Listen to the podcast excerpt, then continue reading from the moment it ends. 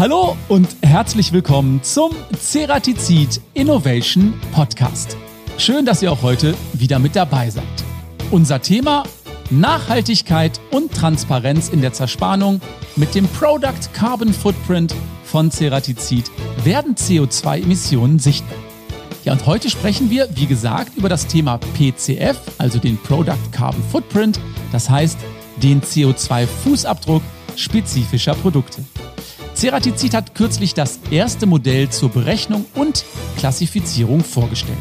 Was es damit genau auf sich hat und warum es für die Hartmetall- und Zerspannungsbranche so wichtig ist, klären wir in der heutigen Episode. Und dafür haben wir uns natürlich auch die passenden Gäste und Experten eingeladen. Zum einen den Director Global Product Management bei Ceratizid, Andreas Kortwig, und den Head of Sales and Product Management für Round Tool Materials bei Ceratizid, Christian Buschnick. Ich freue mich aufs Gespräch, auf die Diskussion und euch viel Spaß beim Zuhören.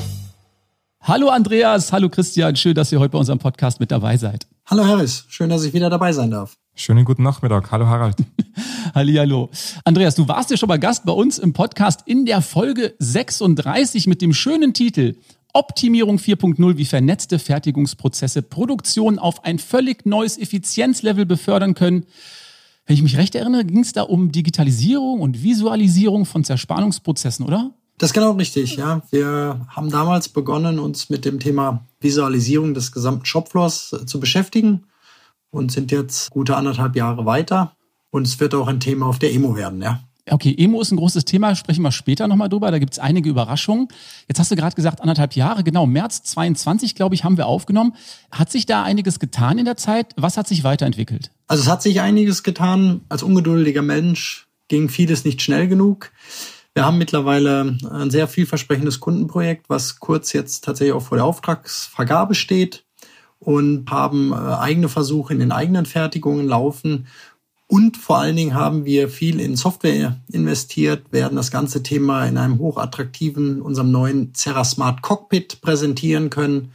Also ich glaube, da zeigen wir der Branche im Herbst wirklich auch was Neues, wie wir als Zerspannungsexperte die Prozesse des Kunden durchgängig beleuchten. Also da tut sich einiges in dem Bereich. Absolut, ja. Ja, okay. Christian, ich habe schon einen Kollegen von dir kennengelernt, den Jonathan Schäfer. Der war mit euren Stäben aus recyceltem Hartmetall letztes Jahr bei uns im Studio. Und da haben wir auch eine Folge aufgenommen. Das war die 42 mit dem schönen Titel Das Gleiche in Grün. Green Carbide für den kleinen CO2-Fußabdruck. Fand ich besonders nett. Hast du dir ein paar Tipps abgeholt vom Jonathan zum Thema Podcast? Natürlich, also ich kenne die Folge, ich habe sie mir selber angehört und letzte Woche habe ich den Jonathan kurz getroffen, hat mir ein paar gute Tipps gegeben. Seit dem Podcast mit Jonathan hat sich natürlich zum Thema Nachhaltigkeit bei uns auch einiges getan und äh, es gibt einige interessante News. Okay, da freuen wir uns drauf. Und bevor wir jetzt ins Thema tief einsteigen, beginnen wir mit unserer ersten beliebten Rubrik. Und das ist A oder B? Wir starten mit der ersten Frage. Die geht an Andreas. Digital oder analog? Ja, ganz klar digital. Nicht nur im beruflichen Umfeld finde ich das Thema sehr spannend. Ich arbeite auch privat gern mit neuen und modernen digitalen Medien. Ja, ich allerdings auch, muss ich sagen. Vielleicht auch manchmal zu zeitintensiv. Ist das bei dir auch so, Andreas? Ja, leider. Äh, man verschwendet zum Teil auch wirklich Zeit mit ja, unnützen ja. Informationen ja. und Themen. Ja. ja, ja. Christian, Hartmetall oder harter Metal? Ganz klar Hartmetall.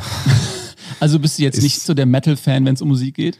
Also ich habe recht ein breites Musikspektrum, das kann man schon sagen, aber speziell bei der Musik bin ich dann eher auf der etwas weicheren Seite. Schon Rock, aber okay. Hard Metal. Okay. Andreas, Wasserstoff oder Elektro? Das ist ein ganz schwieriges Thema, wenn du auch das Thema Mobilität ansprichst. Ganz ehrlich, äh, so richtig überzeugt bin ich im beruflichen Kontext von beiden noch nicht, weil mir einfach noch die Reichweite und äh, das Zeitintensive, das passt für mich noch nicht.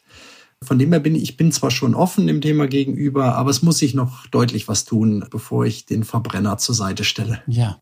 Christian, Recycling oder Upcycling? Ganz klar Upcycling. Hm. Recycling wird schon seit einigen Jahren, Jahrzehnten in unterschiedlichen Branchen praktiziert, ohne dass es vielleicht die Konsumenten wahrnehmen.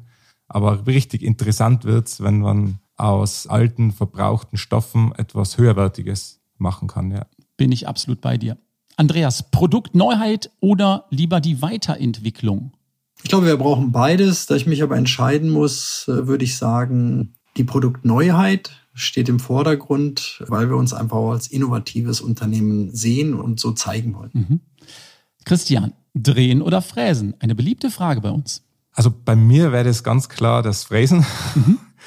Schon aus meinem beruflichen Hintergrund habe ich weitaus mehr mit Fräsen zu tun als wir mit Drehen, ja. ja. Und weil es so schön ist, Andreas, könntest du dich fürs Solarauto erwärmen oder dann doch lieber das Elektrofahrzeug?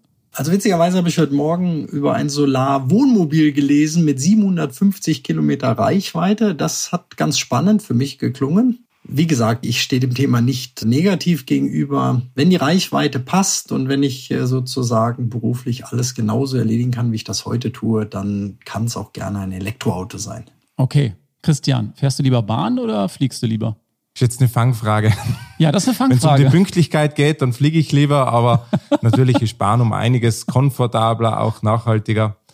Aber ja, oft einmal aus der millichen Gründen und aus Distanzen muss man leider fliegen, ja. Schön, dass du das Thema Pünktlichkeit ansprichst, da bin ich genau bei dir. Sehr diplomatisch formuliert. Wenn die Bahn denn fahren würde, ne, dann würde ich sie auch so nutzen. Andreas, aber jetzt bin ich mir sicher, E-Bike oder Biobike? Also ganz klar Biobike. Ist mir auch egal, wie schwer das ist. Viel Profil soll drauf sein, dann passt das. okay, okay. Und letzte Frage, Christian, die muss jeder in unserem Podcast beantworten. Innovation oder Tradition? Und jetzt sag bitte nicht beides. Du musst dich entscheiden. Ich glaube, der Podcast, der heißt ja irgendwas mit Innovation, drum bin ich auch bei Innovation. Okay. Ich sage jetzt, Innovation prägt eigentlich unsere tägliche Arbeit. Wir versuchen immer einen Schritt voran zu sein und darum ist es auch für mich die Innovation, ja. Dann danke ich euch erstmal für den ersten kurzen Überblick und ich würde sagen, wir steigen direkt ins Thema ein. Andreas, du bist ja für das gesamte Zerspannungsproduktportfolio von Ceratizid zuständig. Verrat uns ganz kurz, welche Rolle spielt das Thema PCF für deine Arbeit und wofür steht das eigentlich genau?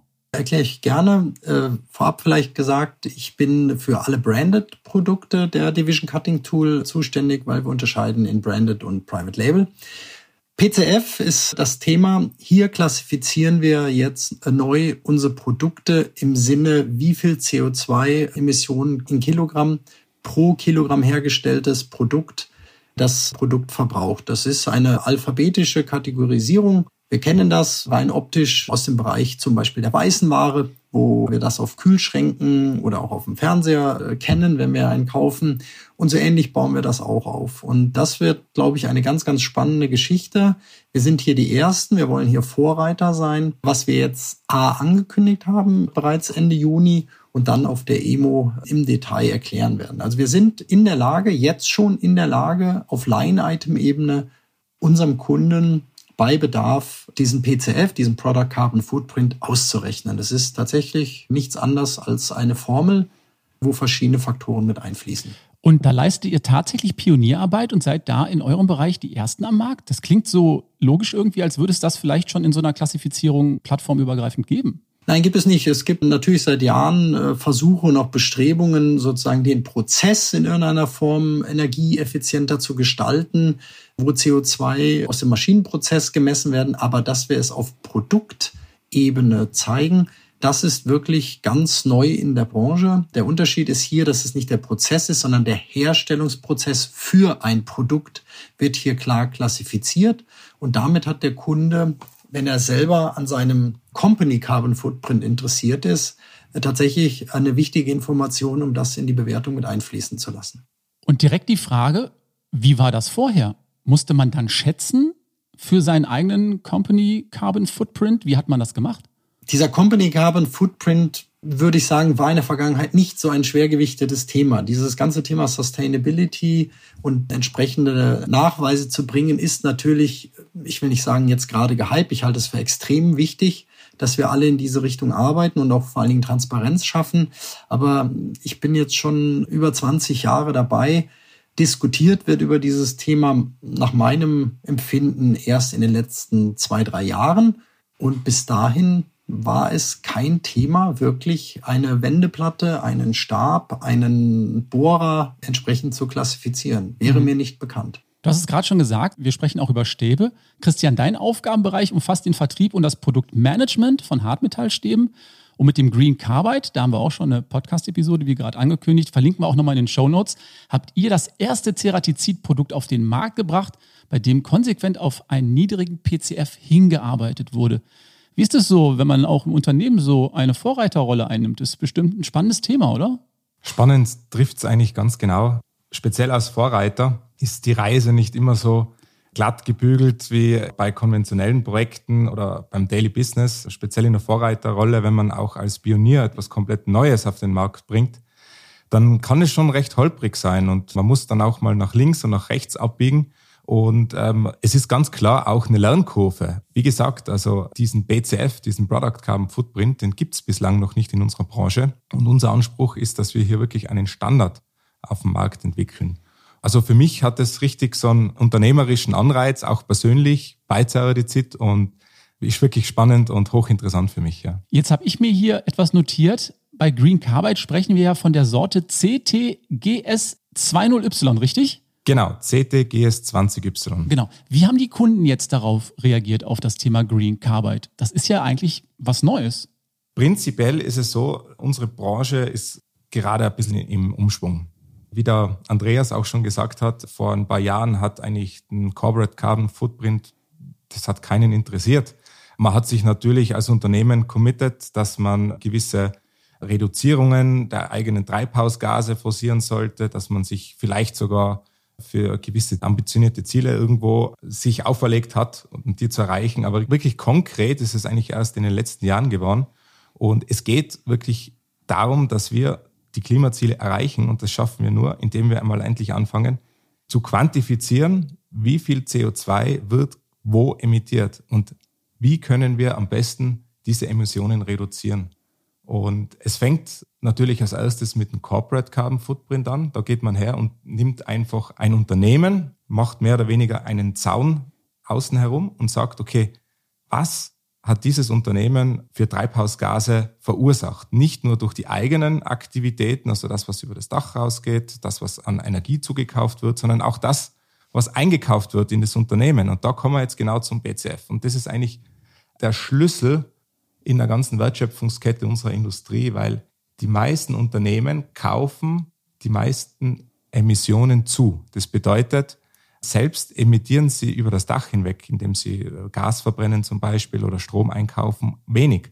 Aber das, was sie einkaufen, wurde ja auch schon irgendwo mal produziert und hat Emissionen verursacht. Und da geht es jetzt ganz klar darum, dass wir Transparenz schaffen und auf Produktebene eine Information den Kunden mitgeben, damit die in der Lage sind, ihren eigenen Corporate Carbon Footprint zu berechnen. Genau. Und wie reagiert der Kunde darauf? Empfängt er euch mit offenen Armen und sagt, hey, super Sache, jetzt CTGS 20Y, ist er daran interessiert? Ist man da vielleicht noch skeptisch, was auch die Qualitäten angeht? Wie ist so das Feedback? Komplett gemischt. Es gibt Kunden, die haben absolut noch keinen Bezug zu dem ganzen Thema und andere Kunden, meistens Kunden, die wirklich in die Großindustrie reinliefern, also in namhafte Unternehmen, zum Beispiel in der Luftfahrtindustrie oder in der Automobilindustrie, die werden von ihren Endkunden auch schon aufgefordert, bitte liefert uns was. Wir brauchen diese Zahlen, wir brauchen mhm. diese Werte. Bei denen ist natürlich, also die empfangen uns mit offenen Armen, weil sie selbst vor dem Problem stehen. Die wollen auch ihre Produkte berechnen. Und damit unsere Kunden ihre Produkte mit einem BCF versehen können, brauchen sie zuerst die Informationen von uns. Mhm. Ich verstehe. Und die anderen Kunden, die muss man erstmal dafür sensibilisieren und dafür gewinnen. Aber wir kommen ja sowieso nicht drum herum. Von daher ist es genau die richtige Richtung, die wir einschlagen. Es ist eine Frage der Zeit. Also natürlich versucht man, ich möchte jetzt nicht sagen Aufklärungsarbeit, aber es geht schon ein bisschen in die Richtung. Über kurz oder lang ist es eine Frage der Zeit. Genau. Und jeder sollte ja seinen CO2-Fußabdruck reduzieren. das ist ein gutes Stichwort für unsere nächste Rubrik. Und das ist die Schätzfrage. Ganz genau, Andreas und Christian, unsere Schätzfrage. Und wir hätten gerne gewusst, wie hoch ist der persönliche CO2-Fußabdruck eines Deutschen und eines Österreichers in Tonnen? Kann man eigentlich, glaube ich, nicht so ganz genau wissen, aber ihr dürft gerne mal schätzen und unsere ZuhörerInnen dürfen auch gerne mitschätzen. Ergebnis gibt es wie immer dann am Ende dieser Podcast-Episode. Andreas, was würdest du schätzen bei uns Deutschen? Wie hoch ist da der CO2-Fußabdruck pro Nase in Tonnen? Ich habe es nicht mehr im Kopf, ich habe es vor irgendwann mal gehört. In meinem Alter ist mit dem Kurzzeitgedächtnis so ein Thema. Ich sag mal neun Tonnen. Neun Tonnen bei den Deutschen und bei den Österreichern? Ja, was ist denn da anders, frage ich mich. Ja, also in Österreich, wir haben leider nicht so gut ausgebaute Autobahnen. Ah, Darum okay. glaube ich, dass die Emissionen vielleicht geringfügig niedriger sein werden. Also ich schätze sechseinhalb. Sechseinhalb? Aber ihr müsst beide für Deutschland und Österreich schätzen. Andreas, Ah, zusammen, Also der Schnitt, Mittelwert. okay. Nein, nicht, mit, nicht Mittelwert. Mittelwert. Nein, nein. Ein Wert für Deutschland, ein für Österreich. Andreas, Ah, okay. Österreich. Mehr oder weniger als der deutsche Wert? Die haben mehr, zwölf. Zwölf.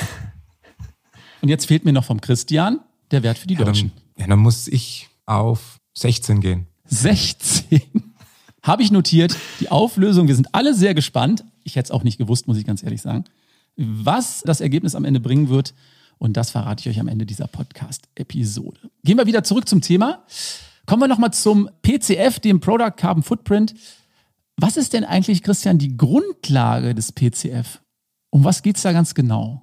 Im Grunde genommen beschreibt eigentlich der Product Carbon Footprint die spezifischen Treibhausgasemissionen auf Produktlevel. Das kann man jetzt ausdrücken als Kilogramm CO2-Äquivalent pro Kilogramm Produkt. Man kann es aber auch natürlich pro Stück oder pro Liter. Es ist nachher eine Definitionsfrage, aber schlussendlich geht es um einen spezifischen Wert pro Produkt. Und ich habe mir notiert, da gibt es verschiedene Scopes. Du hast das eben schon mal kurz angesprochen. Wenn man jetzt ein Unternehmen nimmt und würde einen Sound drum rummachen, zu welchem Genau. Scope würde das dann gehören? Die Grundlage, um einen spezifischen Produktfußabdruck zu berechnen, ist der unternehmerische Fußabdruck. Das heißt, die Datengrundlage zur Berechnung eines BCFs ist der Corporate Carbon Footprint, der CCF.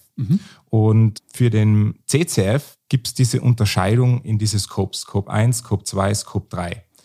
Das beschreibt eigentlich, welche unternehmerischen Tätigkeiten oder woher kommen die Emissionen. Scope 1 beschreibt zum Beispiel die direkten Emissionen eines Unternehmens.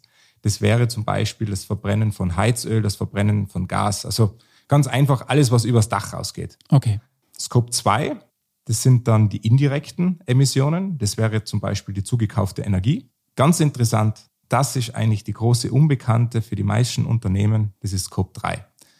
Das sind alle Emissionen, die indirekt zum Beispiel durch Zulieferprodukte entstanden sind, die durch Pendelverkehr der Mitarbeiter, durch Geschäftsreisen und so weiter. Also das sind alles sehr schwer greifbare, sehr schwer zu berechnende Werte. Und genau da hilft eigentlich unseren Kunden dieser BCF. Andreas, und inwiefern fließt das jetzt alles auch noch mit in den PCF ein? Kannst du uns das mal vielleicht ein bisschen so erklären, dass es sehr verständlich ist? Genau, im Prinzip ist es nichts anderes als die Aufsummierung der einzelnen Carbon Footprints der Produktionsstufen sozusagen. Einmal der Carbon Footprint des Vormaterials plus der Carbon Footprint des Rohlings, der gegebenenfalls noch finalisiert wird, plus letztlich die Finalisierung, also ich sage jetzt mal Schleifen und Beschichten. Das wird summiert und hier spielt sozusagen Scope 1 bis 3 maßgeblich pro einzelnen Abschnitt der Berechnung mit rein. Und das alles im Rahmen und im Sinne der ISO 14067. Klingt jetzt erstmal fürchterlich kompliziert. Als Kunde kann ich dann auch zwischen den verschiedenen Herstellern vergleichen? Fällt mir das dann leicht? Also habe ich dann einen Wert fürs Produkt und kann sagen, hm, hier, da, dieses, jenes? Also das wäre natürlich wünschenswert, ja, dass alle für den Kunden das gleiche System, die gleiche Formel nutzen und das streben wir auch tatsächlich an. Wir wollen hier zwar Vorreiter sein, aber am Ende des Tages können wir, glaube ich, zusammen nur dann erfolgreich sein, wenn wir die gleiche Basis verwenden. Wir machen natürlich jetzt hier auch nichts, was wir uns im stillen Kämmerlein alleine ausgedacht haben, sondern das muss ja alles abgestimmt und auch im Sinne der ISO 14067 sein. Das heißt, hier wird klar geregelt, wie die Kommunikation Richtung Kunden sein muss und wie die Quantifizierung dieses PCF stattfinden muss. Und äh, ja, es wäre toll und wünschenswert, wenn alle mitmachen und dann, um deine Frage zu beantworten, hätten wir auch eine Vergleichbarkeit. Christian, wie aufwendig ist es denn, diese ganzen Daten überhaupt zu erheben? Wie geht man da vor? Ich glaube, gerade bei Scope 3, wie du gerade schon gesagt hast, wenn man alles mit einbeziehen muss, auch Pendlerverkehr und so weiter und so fort, wird das unglaublich schwierig. Ja, genau. Also diese Kalkulation ist schon recht komplex. Für den ersten Schritt, für die Berechnung des CCFs, berechnet man ja mehr oder weniger die Summe eines ganzen Unternehmens. Wenn ich diese Summe ausrechne, brauche ich ja nicht unterscheiden, in welcher Produktionslinie wie viel anfällt und eben für welches Produkt wie viel. Ich sag mal, da gibt's auch schon Hürden. Es gibt klare Vorgaben und auch Hilfestellung, um den CCF zu berechnen. Aber natürlich für den BCF muss ich viel, viel tiefer ins Detail gehen. Ich muss unterscheiden können, aus welchem Material meine Produkte gemacht sind. Ich muss unterscheiden können, in welchen Produktionslinien welche Produkte laufen und ich muss dann natürlich auch messen, also wie viel Energie wird in dieser Produktionslinie verwendet, wie viele Betriebsmittel. Und im Grunde genommen mit den modernen ERP-Systemen, mit denen viele Unternehmen arbeiten, kann man sich das wie eine zusätzliche Währung im System vorstellen. Das heißt, wenn man eine Kostenkalkulation macht, dann laufen nebenher einfach die Euros mit und die werden hochaddiert. Und bei einem Product Carbon Footprint habe ich halt meine CO2s, ja. meine Kilogramm CO2s und die laufen dort mit und werden halt parallel auch mitgerechnet. Und diese Klassifizierung hat dann auch verschiedene PCF-Klassen, Andreas. Wie darf ich mir das vorstellen? Genau, das ist eine alphabetische Klassifizierung von A bis F aktuell. Die ehrgeizigste Klasse sozusagen, die Kategorie A, ist in der Kategorie 0 bis 5 Kilo CO2-Emissionen pro hergestelltes Kilo Produkt, 5 bis 15, 15 äh, bis 25 und so weiter. Und da fallen dann die Produkte je nach Ergebnis der Formel rein. Mhm. Und ganz spannend zu sehen ist natürlich auch, dass es Rohlinge gibt, weil einfach der Finalisierungsprozess als relativ emissionsstarker Prozessteil wegfällt, dass Produkte nach der Finalisierung auch aus der Klassifizierung rausrutschen können, da die Finalisierung natürlich einzahlt auf das Ergebnis, nicht? Mhm. Also Christian hat ja Materialien, wenn daraus ein fertiges Werkzeug entstanden ist, ist deswegen nicht zwingend, dass es in der gleichen PCF-Klassifizierung landet, wie in dem Fall von Christian der Stab mhm. Andreas Christian, klingt ganz schön spannend, auch gerade der Blick in die Zukunft. Also da wartet noch viel Arbeit auf uns, oder Andreas?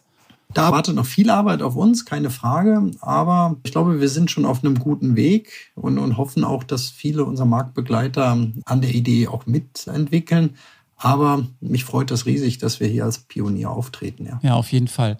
Und jetzt haben wir schon so viel über den PCF erfahren, alles schön und gut. Aber jetzt müssen wir eigentlich auch mal herausstellen, was hat denn der Kunde überhaupt für einen Nutzen? Hat er überhaupt Need? Muss er überhaupt sowas wie den PCF erfahren und für sich dann auch verarbeiten? Also müssen tut er es natürlich nicht, aber der äh, Christian hat ja schon super erklärt, wenn er selber interessiert ist und den Nachweis bringen muss, wie hoch sein Product Carbon Footprint ist, dann braucht er diesen Wert von uns als seinen Werkzeugpartner, um im Scope 3 diesen Wert mit einfließen zu lassen.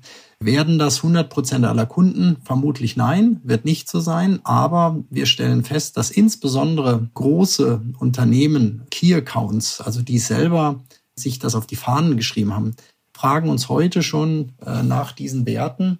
Und da sind wir ganz stolz, dass wir die dann jetzt in Zukunft bieten können. Wird das jeder Kunde von Ceratizid? Nein, äh, wird nicht jeder danach fragen. Das, denke ich, äh, steht außer Frage. Es sei denn, es tut sich auch auf der Gesetzgebungsseite etwas, dass Kunden A, entweder gezwungen sind, äh, diesen Nachweis zu bringen oder B, in irgendeiner Form auch vielleicht einen steuerlichen Nutzen haben etc. Das steht natürlich alles noch ein bisschen in den Sternen. Wir nehmen, wie es kommt, wir sind vorbereitet und einige Kunden wollen es jetzt schon. Ja, genau. Es ist natürlich Nachhaltigkeit absolut richtige Richtung. Habe ich mich auch gerade gefragt, gibt es da schon was von Gesetzgeberseite, wo man sagen würde, okay, das kann sein, dass es irgendwann mal umgesetzt wird? Gibt es da schon Gesetzesentwürfe oder ruht der See an der Stelle noch? Ganz sattelfest bin ich an der Stelle nicht, aber natürlich CO2-Steuer ist ein Thema und wenn du PCF niedrige Produkte einsetzt und äh, natürlich auch insbesondere Scope 1 und Scope 2 reduzierst, hat das Einfluss auf deine CO2-Emissionen und entsprechend weniger Steuer ist zu zahlen. Das Werkzeug spielt vielleicht jetzt hier den geringsten Part im Gesamtcompany Carbon Footprint, aber unabhängig davon, es zahlt darauf ein. Ja, ja ganz okay. klar. Also auf jeden Fall die richtige Richtung. Christian, und letztendlich gab es ja auch eine Vision zum diesem PCF-Projekt. Was war die initiale Vision? Wo soll die Reise hingehen? Also die Vision die man sich als Endkonsument am leichtesten irgendwie vorstellen kann, ist die, Man kauft ein Auto und bekommt eigentlich nicht nur die Liter pro 100 Kilometer als Information mitgeliefert, sondern man kauft sich auch das Auto mit der Information, wie viel CO2 ist bei der Herstellung dieses Autos angefallen. Mm. Das heißt, mm. wie viel Tonnen CO2 hat die Herstellung dieses Mittel- oder Hochklassewagen, was hat das verursacht? Und ich glaube, dass das zukünftig ein gravierendes Entscheidungskriterium für Konsumenten sein wird und auch steuerlich begünstigt wird. Das heißt, ich glaube, dass zukünftig Produkte eine gewisse Mindestanforderung haben müssen hinsichtlich der Treibhausgasemissionen. Und dann kann man auch vergleichen. Dann kann ich sagen, okay, der Hersteller braucht für sein Auto so und so viel Tonnen CO2 für die Herstellung und ein anderer braucht wie viel weniger. Und dann liegt es halt natürlich an unsere Gesetzgeber, das, das zu verwerten. Darf ich an der Stelle mal die spannende Frage stellen? Wie sieht es mit den CO2-Emissionen eines Elektrofahrzeugs aus und eines Verbrenners? Das ist eine sehr interessante Frage, ja. Ich bin da jetzt auch nicht sattelfest, aber ich könnte mir vorstellen, dass der Verbrenner noch etwas CO2-ärmer produziert wird. Ist das richtig? Definitiv. Das ist ein spannendes es ist Thema. natürlich der Maßstab. Man muss sich vor Augen führen, wie viele Verbrennungsfahrzeuge werden pro Tag, pro Woche hergestellt und wie viele Elektrofahrzeuge. Es ist natürlich auch eine Frage der Skalierung. Aber natürlich gibt es halt gewisse Komponenten auch im Elektrofahrzeug, die sehr viele Emissionen mit sich tragen. Mhm. Und schlussendlich geht es einfach darum, dass man für die Konsumenten mal wirklich transparente Informationen bereitstellen kann, damit man Äpfel mit Äpfel vergleicht. Dass ja. man wirklich mal weiß, okay, wenn ich mir dieses Auto kaufe, tue ich da was Gutes oder nicht? Ja gut, wenn das Elektrofahrzeug dann mal da steht, dann ist es natürlich emissionsärmer. Das ist klar. Aber bis es einmal produziert ist und geforscht wurde und da steht, wir sprechen da vielleicht genau. nochmal an anderer, Stelle, an anderer Stelle darüber, ist auf jeden Fall sehr spannend. Jetzt hatte ich mir noch notiert, dass dieses Modell, also das PCF-Projekt, dass Christian, ihr das auch den Kundenpartnern und auch den Marktbegleitern anbieten werdet. Das heißt also, aus eurer Perspektive wäre es wünschenswert, wenn sich dann alle genau mit diesem Modell beschäftigen würden, dass das Ganze auch vergleichbar bleibt, wie jetzt vielleicht auch im Automotive-Bereich bei den Fahrzeugen. Im Grunde genommen ist das genau unser Anspruch. Wir wollen eigentlich einen Branchenstandard einführen und deswegen sind wir auch die Ersten am Markt und laden eigentlich unsere Kunden, unsere Marktbegleiter und unsere Partnerfirmen ein, mitzumachen und mit uns in Diskussion zu gehen und einfach diese Idee diesen Kalkulator, dieses BCF-Klassifizierungsmodell einfach weiterzuentwickeln. Und Andreas, was sind die nächsten Schritte dann nach der Ankündigung? also angekündigt ist es jetzt äh, in einer Presseaussendung Ende Juni geworden, dass wir einen Weg haben und diesen Wert berechnen können. Das hat stattgefunden. Das wurde jetzt in den Medien entsprechend publiziert. Und wir werden auf der EMO als großen Meilenstein dann auch de facto die ersten Produkte mit einem Wert zeigen, mit einer Klassifizierung. Das bereiten wir jetzt gerade vor. Das ist aber wirklich nur noch Mathematik sozusagen, jetzt rechnen, weil wir alle diese Werte äh, unserer einzelnen Produktionsstandorte bereits haben. Und insofern wird auf der EMO ein Portfolio präsentiert. Nicht alle Werkzeuge, muss man klar sagen, aber wir werden Produktkategorien präsentieren, die durchgängig klassifiziert sind. Ja, Christian, wir hatten ja gerade schon mal erwähnt, dass ihr letztes Jahr ein Produkt rausgebracht habt mit besonders niedrigem PCF. Was ist der niedrigste PCF von Ceratizid bei Produkten heute? Kannst du das mal so in Zahlen ein bisschen für uns greifbar machen, vergleichbar machen, dass wir das verstehen? Bei Ceratizid fallen eigentlich alle Produkte mit diesem niedrigsten PCF in der Klassifizierung wäre das die Klasse A, kleiner 5 Kilogramm CO2-Äquivalent pro Kilogramm Produkt. Diese Produkte fallen unter das Upgrade-Portfolio. Auch das GS20Y, damals als Green Carbide bezeichnet, fällt unter dieses Upgrade-Portfolio. Upgrade ist mehr oder weniger der Sammelbegriff für alle Low-Carbon Products, also mit einem sehr niedrigen Footprint. Ja, und da haben wir mittlerweile das GS20Y für die Stäbe, für die Metallzerspannung, für Werkzeughersteller und das KLC 20 Plus für Werkzeughersteller im Holzbereich. Beide Sorten fallen eben in diese Klasse A. Verstehe ich. Also, das ist diese Upgrade-Klasse. Jetzt hast du gerade gesagt, unter 5 Kilo CO2 pro Kilogramm Produkt. Kannst du uns mal so einen Vergleich geben? Wie war das vor zehn Jahren? So in Prozent. Kann man sagen, wir sparen bei Green Carbide so und so viel Prozent ein? Kann man das irgendwie greifbar machen? Weil ich glaube, viele, die jetzt zuhören, die können das nicht so richtig einordnen. Das ist eine ganz spannende Frage, weil vor zehn Jahren hat man noch keine BCFs berechnet, darum tut man sich da etwas schwer. Aber aus der Literatur heraus hat man natürlich überschlagsmäßige Kalkulationen gemacht, wie damals der Product Carbon Footprint für ein konventionelles Hartmetall aussieht.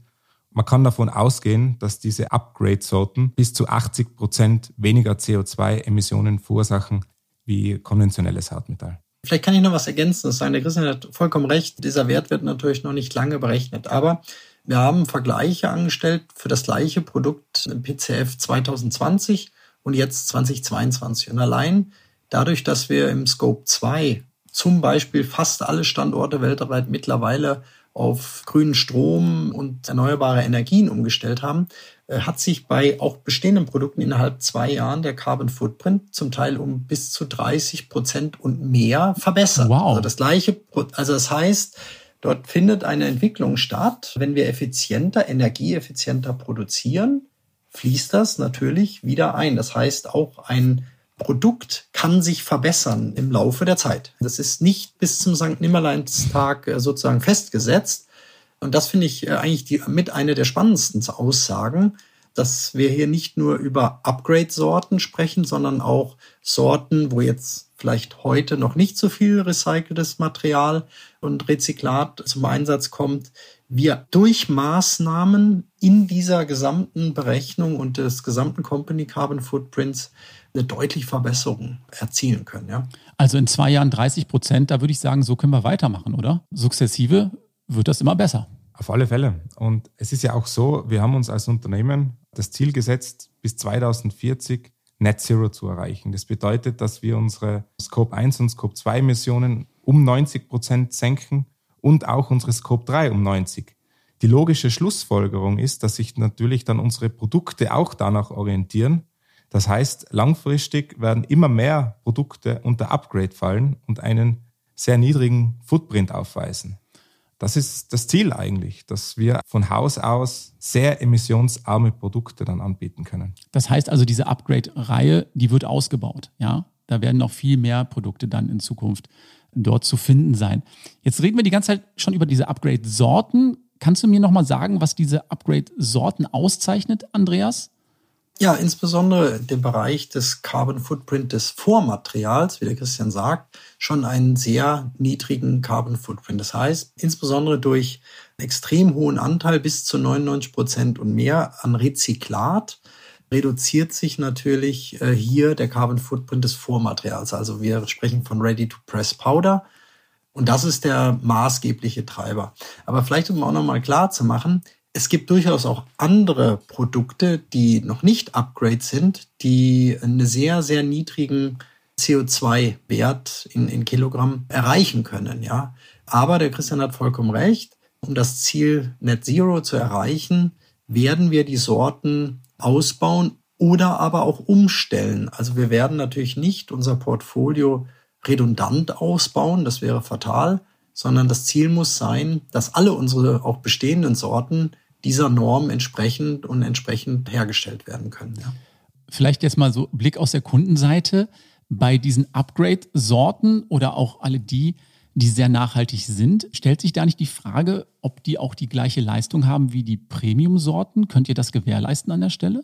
Also definitiv, die Sorten durchlaufen die gleichen Qualitätskontrollen und, und Voraussetzungen wie Frischsorten auch. Das ist ganz klar. Es gibt auch zu diesen Sorten eine Spezifikation, die für den Kunden das ganze Thema nachvollziehbar machen. Und wenn wir hier etwas Neues bringen, dann muss das innerhalb der Qualitätsgrenzen sein. Das ist das, was maßgeblich auf der Seite von Christian im Rohling sozusagen auch stattfindet.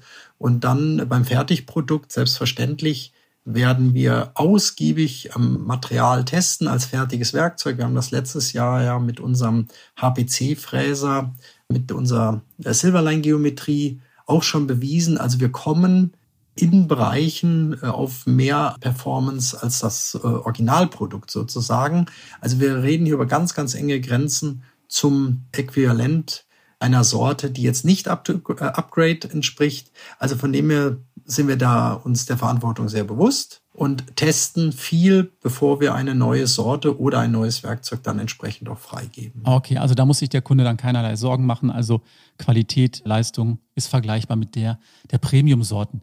Christian, habt ihr denn schon Feedback bekommen von den Kunden zum Thema PCF? Gibt es da schon die ersten Kunden, die sich da geäußert haben?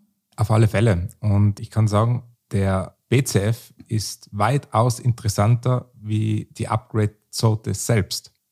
Weil im Grunde genommen stehen unsere Kunden vor dem Problem, dass sie selbst ihren Footprint nicht berechnen können und bevor sie überhaupt irgendwo anfangen mit CO2-Einsparungen, beziehungsweise bevor sie überhaupt anfangen können, Potenziale zu erheben, wo kann ich meine CO2-Emissionen reduzieren, brauchen sie zuerst mal die Information, ja, wie viel CO2 haben eigentlich meine Produkte, die ich gerade kaufe. Das heißt, der BCF ist eigentlich die Grundlage dafür, anschließend nachhaltige Produkte am Markt einzuführen. Ich brauche zuerst eine transparente Berechnung, ein Modell, um diese ganzen Informationen und Daten zu erfassen. Und auf Basis dieser Daten kann ich dann Entscheidungen tätigen, was ich einkaufe und was ich lieber nicht einkaufe. Mhm. Das, was der Christian sagte, ist auch äh, genau das, was ich auch sagen wollte. Wir müssen aufpassen, dass wir jetzt Dinge nicht vermischen. Upgrade-Sorten ist ein Teil, eine niedrige Klassifizierung anzustreben. Aber mit der eigentlichen PCF-Klassifizierung, das können wir heute für jedes Produkt tun.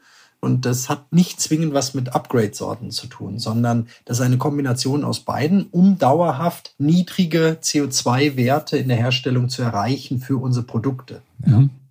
Ich merke, ihr beide seid damit sehr viel Herzblut dabei. Ne? Also so eine gewisse Spannung, gerade auch für den Startschuss zur Emo, den kann ich, glaube ich, spüren. Kannst du uns vielleicht noch, Andreas, abschließend, weil mit Blick auf die Uhr, kurz noch verraten, was erwartet uns auf der Emo? Was habt ihr euch vorgenommen? Mache ich gerne. Aber natürlich das Thema, die ersten Produkte mit einem PCF-Klassifizierung werden wir vorstellen. Dann ist natürlich das ganze Thema Digitalisierung. Ich sprach schon von Serra Smart Cockpit, auch einem neuen Programmiertool für unseren FreeTurn, der es jetzt wirklich ganz, ganz einfach macht, auch FreeTurn zu programmieren. Das Thema Tool Supply und Automatisierung wird einen großen Raum einnehmen auf unserem Stand. Und am Ende des Tages sind wir natürlich Werkzeughersteller und wir werden auch einige neue, tolle Lösungen, Werkzeuglösungen präsentieren. Also wir sind wieder mit einer starken Truppe und mit tollen Themen am Start. Also ich glaube, wir können uns alle schon wieder freuen. Okay, wir freuen uns auf die Emo. Ich darf auch dabei sein und wer Lust hat von unseren ZuhörerInnen, hier die Einladung, uns auf der Emo dieses Jahr gerne zu besuchen. Ich sage erstmal Dankeschön für die ganzen vielen spannenden Insights zum Thema PCF und noch viel mehr bis hierhin. Eine Sache dürfen wir allerdings nicht vergessen und das ist die Auflösung unserer Schätzfrage, die ja nicht leicht war, darf ich verraten an der Stelle. Wir wollten wissen, wie hoch ist der persönliche CO2-Fußabdruck eines jeden Deutschen und im Vergleich eines Österreichers. Und der Andreas hat geschätzt, bei den Deutschen neun und bei den Österreichern zwölf und der Christian hat geschätzt, bei den Deutschen 16 und bei den Österreichern 6,5. Und hier kommen die Ergebnisse. Die Deutschen haben, nicht schlecht, Andreas, 9,44 Tonnen und die Österreicher 8,43 Tonnen. Also, wer hätte es gedacht? Die Österreicher haben noch ein bisschen weniger. Und jetzt noch letzte Frage. Weltweit gesehener Durchschnitt im Vergleich, was schätzt ihr? Ist weniger, darf ich direkt mal verraten? Logischerweise. Ja, Mehr. Ähm, Nein, ist weniger. Weniger. Äh, das glaube ich auch. Ist, ja, ist weniger. weniger, ja. Ist irgendwas wahrscheinlich um die fünf, irgendwas. Oder? Absolut richtig, Andreas. 4,79 Tonnen wäre der weltweit gesehene Durchschnitt. Das entspricht zwei Hin- und Rückflügen zwischen Singapur und New York oder dem Fahren eines durchschnittlichen Geländewagens über 18 Monate. So, haben wir wieder ein bisschen was dazugelernt. Eine Sache dürfen wir nicht vergessen, unsere Ceratizid Innovation Playlist. Andreas hat sich schon mal einen Song gewünscht, aber du bist wieder Gast im Podcast und darfst dir natürlich einen neuen Song wünschen. Was darf es denn sein? Also nachdem ich beim letzten Mal im deutschsprachigen Raum mit österreichischer Musik vertreten war, wechsle ich diesmal wieder zu einer deutschen Band, allerdings englischsprachig, und zwar zu Electric Callboy mit dem Lied Pump It. Oh, Electric Callboy. Ich glaube, das ist so die Band der Stunde die hier so aus dem Ruhrpott jetzt plötzlich Welttourneen spielen. Totaler Mainstream, aber sensationell auf der Autobahn zu hören. Ja. okay, und Pump It ist, glaube ich, auch so eine groovy Nummer. Die geht gut nach vorne. Also wenn man mal wach werden muss nach sechs Stunden Autofahrt, ist das die richtige Nummer, oder Andreas? Absolut, absolut. Okay. Und meine Kinder feiern es auch. Ja. Okay, packen wir gerne auf unsere Ceratizid Innovation Playlist auf Spotify. Christian, was wünschst du dir? Auch so ein Brett? Bei mir ist es ein älterer Klassiker von The Killers, All the Things That I Have Done. Okay. Und ja, in den Song geht es darum, dass man die Vergangenheit hinter sich lässt und versucht, ein besserer Mensch zu werden. Und ich glaube, das trifft es eigentlich ganz gut allgemein zu dem Thema Nachhaltigkeit. Und für mich persönlich ist das auch ein sehr guter Song, ja. Ja, wow. Also erstmal Killers, großartige Band. Und ich glaube, das erste Mal, Norbert, Bezug zum Thema mit dem Musikwunsch. Also Christian, das muss dir erstmal einer nachmachen. Packen wir auf die Playlist und die ist wirklich interessant anzuhören, weil da ist wirklich alles drauf mittlerweile. Hier nochmal der Tipp an unsere ZuhörerInnen, da gerne reinzuhören. Und ich würde sagen, Andreas und Christian, wir packen noch ein paar Infos in die Show Notes, dass man da auch nochmal nachlesen kann. Ich weiß, das ist ein ziemlich komplexes Thema. Ihr habt das aber wunderbar beleuchtet und ich denke, in Zukunft werden wir noch viel mehr davon hören. Spätestens dann ähm, auf der EMO gibt es ganz, ganz viele Informationen. Ich sage ein großes Dankeschön an Andreas, großes Dankeschön an Christian, dass ihr euch die Zeit genommen habt und auch natürlich an alle, die zugehört haben. Danke. Bis bald, bleibt gesund. Gleichfalls, vielen Dank. Dankeschön. Schönen Nachmittag. Bye, bye. Das war's auch schon wieder für unsere heutige Podcast-Folge. Mir hat's großen Spaß gemacht, mit Andreas und Christian über dieses wichtige Thema zu sprechen. Alle relevanten Infos findet ihr natürlich auch in unseren Show Notes. Da packen wir euch die entsprechenden Links rein. Und wie gehabt, wenn ihr Anregungen zu unserem Podcast habt oder Feedback oder vielleicht auch Themenvorschläge, schreibt uns gerne eine E-Mail an teamcuttingtools.ceratizid.com. Nicht vergessen, unseren Podcast zu abonnieren und wenn ihr mögt, lasst uns gerne eine positive Bewertung auf den gängigen Podcast-Portalen da. Ich sage Dankeschön fürs Zuhören, bis zum nächsten Mal, tschüss und bye bye.